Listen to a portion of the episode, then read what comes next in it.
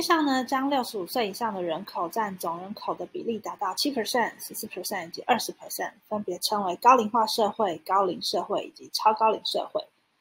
那根据国发会统计呢，我国已于一九九三年成为高龄化社会，那也在二零一八年转为高龄社会，推估将于二零二五年迈入超高龄社会喽。那台湾老年占总人口比率将持续的升高，估计于二零三九年会突破三十 percent，乃至于到二零七零年即将达到四十三点六 percent。随着老年人口成长，少子化浪潮的冲击，造成经济发展及长照问题日益严重，为许多家庭带来无法负担的压力，已经成为不容忽视的社会问题。政府也因应呢这个方式来做长照的政策修正。那我常在想，为何长照时常会造成悲剧呢？或许这个问题，我们可以从谁需要长照这个面向来探讨起。一般我们会想到的就是失智失能的长者。但是社会很多的角落是有身心障碍者存在的，或者是身体机能较衰弱的长者存在，这些群体都是需要被照顾的对象。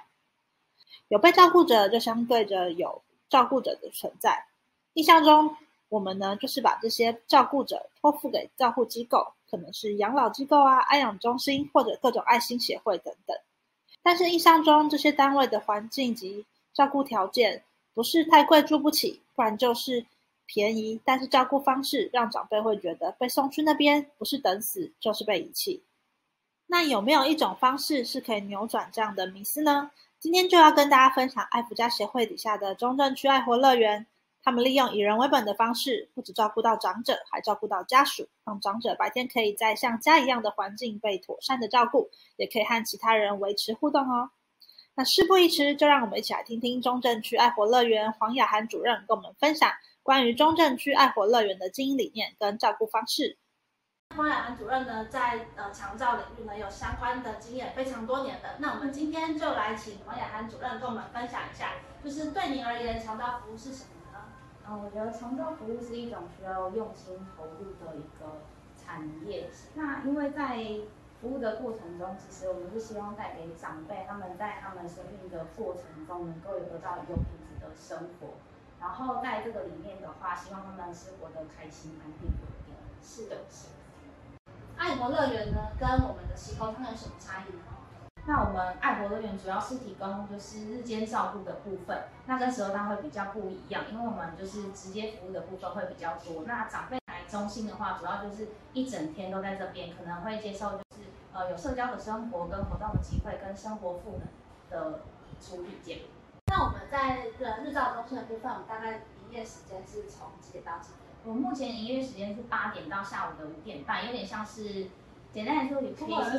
呃，有一点类似托儿的概念啊。对对对对，就等于是白天就是呃家属可以把长辈带到这边，那他们也可以安心去上班或是喘息这样。对对对。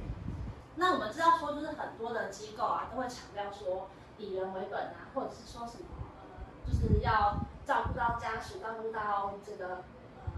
被照顾者的这个心理，那其实这做起来不是很费那么的容易。那我们想知道说，在这个中正爱福乐园里面呢，是怎么样做到这一点？嗯，我觉得其实肠道服务就是专业是专业的知识是必要，但是其实我觉得一个真诚的服务的心跟态度才是我们就是服务的重点的核心啊，因为其实。我们要了解长辈每一个人的生命故事之后，从他生命故事中去找出他们在意的点跟喜欢的地方，我们才能就是从这个地方做延伸。那他们对我们也会比较放心跟信任。那我们提供这个服务，至少他来这边是开心的、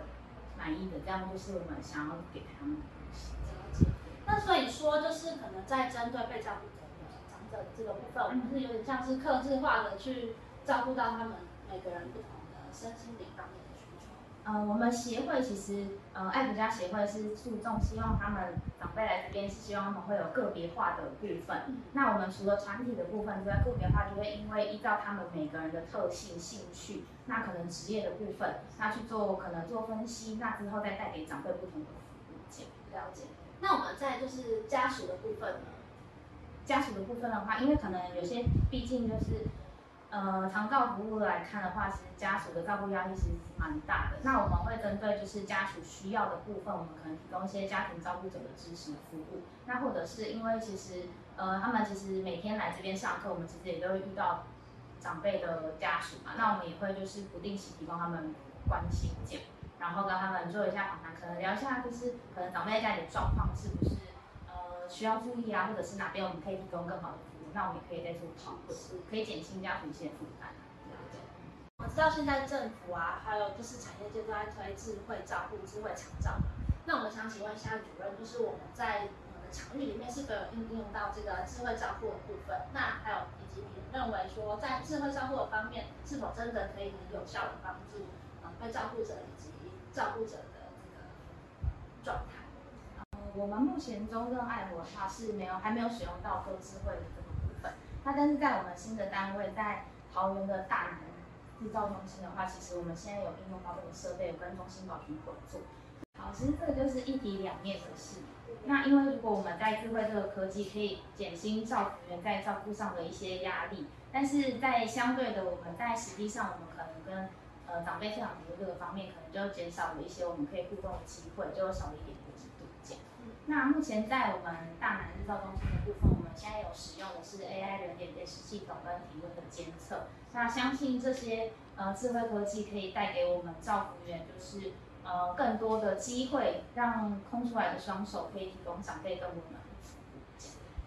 我们东正爱活乐园就是提供的话是小规模多机能的服务，所以我们除了日间照顾以外，还有呃我们的居家服务跟夜间喘息的部分。那我们这间房间就是我们提供夜宿的地方。那我们目前是有两个床，两个床位是做掀盖式的。那主要是因为台北是寸土寸金，那我们就是做掀盖式的收纳的话，对于这个空间可以做比较大的运用。那我们其实这边有做一些辅助的部分，让家属如果来这边参观的话，也可以依照我们的现场的这些设备，那也可以带回去，在家里可以做一些应用，这样。对对对。那我们这些环境的话，呃，其实就是会让长辈来这边夜宿的时候，可以放他们自己熟悉的东西，照片啊，或者是书籍。这边也可以放长辈的衣物，那让他们来这边夜宿的时候，会觉得说这边是像一个他们家的感觉，比较不会那么陌生。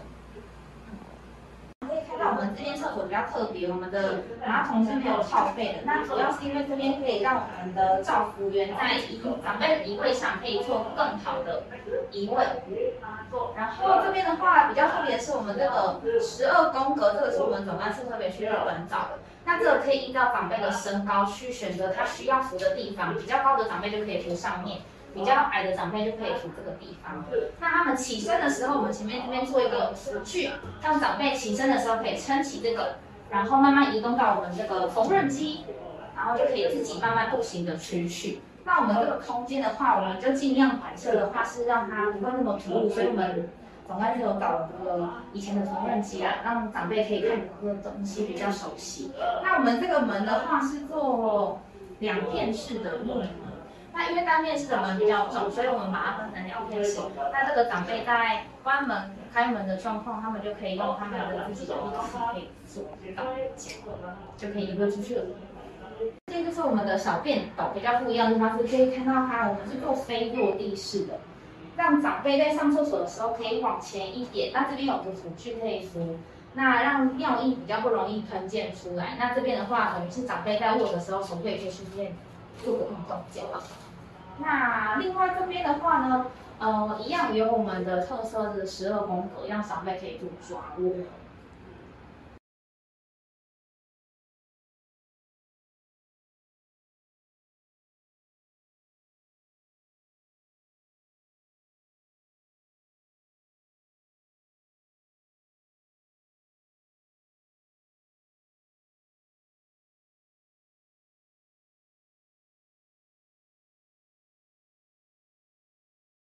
好，那我们今天非常感谢黄主任的介绍，那我们就前往石头汤前进。那我们就谢谢黄主任喽，拜拜，